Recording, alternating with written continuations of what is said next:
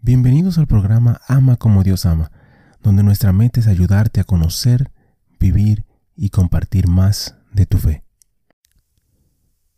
Ven Espíritu Santo, llena los corazones de tus fieles, enciende en ellos el fuego de tu amor. Envía tu Espíritu y todo será creado, y renovarás la faz de la tierra.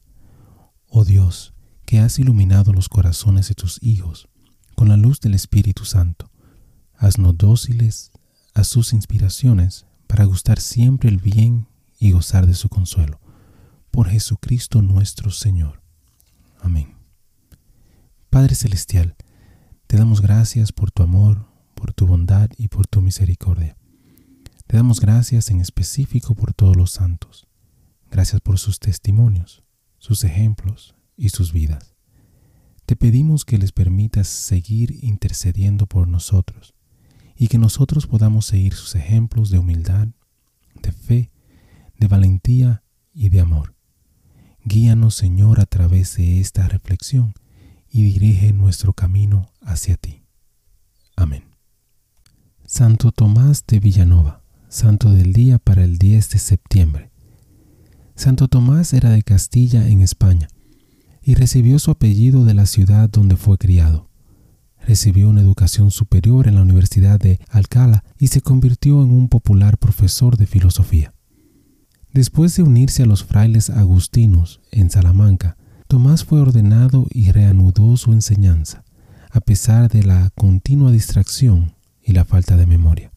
Se convirtió en provincial de los frailes, enviado a los primeros agustinos al Nuevo Mundo fue nombrado por el emperador al arzobispado de Granada, pero se negó. Cuando la sede volvió a quedar vacante, fue presionado para aceptar. El dinero que su capítulo de la catedral le dio para amueblar su casa fue dado a un hospital. Su explicación para ello fue que nuestro Señor será más atendido por su dinero gastando en los pobres que en el hospital. ¿Qué quiere un pobre fraile como yo con los muebles. Llevaba el mismo hábito que había recibido en el noviciado, reparándolo él mismo. Los canones y los domésticos se avergonzaron de él, pero no pudieron convencerlo de que cambiara. Varios cientos de pobres acudían a la puerta de Tomás cada mañana y recibían una comida, vino y dinero. Cuando los criticaron porque a veces lo aprovechaban, respondió, si hay personas que se niegan a trabajar, es para que el gobernador y la policía se encarguen de ellos. Mi deber es ayudar y aliviar a los que vienen a mi puerta.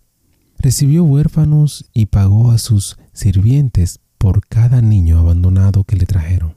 Animó a los ricos a imitar su ejemplo y a ser más ricos en misericordia y caridad que en las posesiones terrenales criticado porque se negó a ser severo o rápido en la corrección de los pecadores. Tomás dijo que él pregunte si San Agustín y San Juan Crisótomos usaron anatemas y excomunión para detener la embriaguez y la blasfemia que eran tan comunes entre las personas bajo su control y su cuidado. Mientras yacía moribundo, Tomás ordenó que todo el dinero que poseía se distribuyera a los pobres. Sus bienes materiales debían ser entregados al rector de la universidad. La misa se celebraba en su presencia cuando después de la comunión respiró por última vez, recitando las palabras, En tus manos, Señor, encomiendo mi espíritu. En su vida, Tomás de Villanova ya se llamaba el donante de limosnas y el padre de los pobres. Fue canonizado en el 1658 y su fiesta litúrgica es el 22 de septiembre. Reflexión. El profesor distraído es una figura cómica común. Tomás de Villanova se rió aún más con su burla determinada y su disposición a dejar que los pobres que acudían a su puerta se aprovecharan de él. Él avergonzó a sus compañeros, pero Jesús estaba enormemente complacido con él. A menudo estábamos tentados a tender nuestra imagen a los ojos de los demás sin prestar suficiente atención a cómo miramos a Cristo. Tomás todavía nos insta a repensar nuestras prioridades. Hermano y hermana, te invito a pedirle a Dios que te enseñe a mirar a los demás como Él los mira, y más aún a mirarte a ti mismo como Él te mira.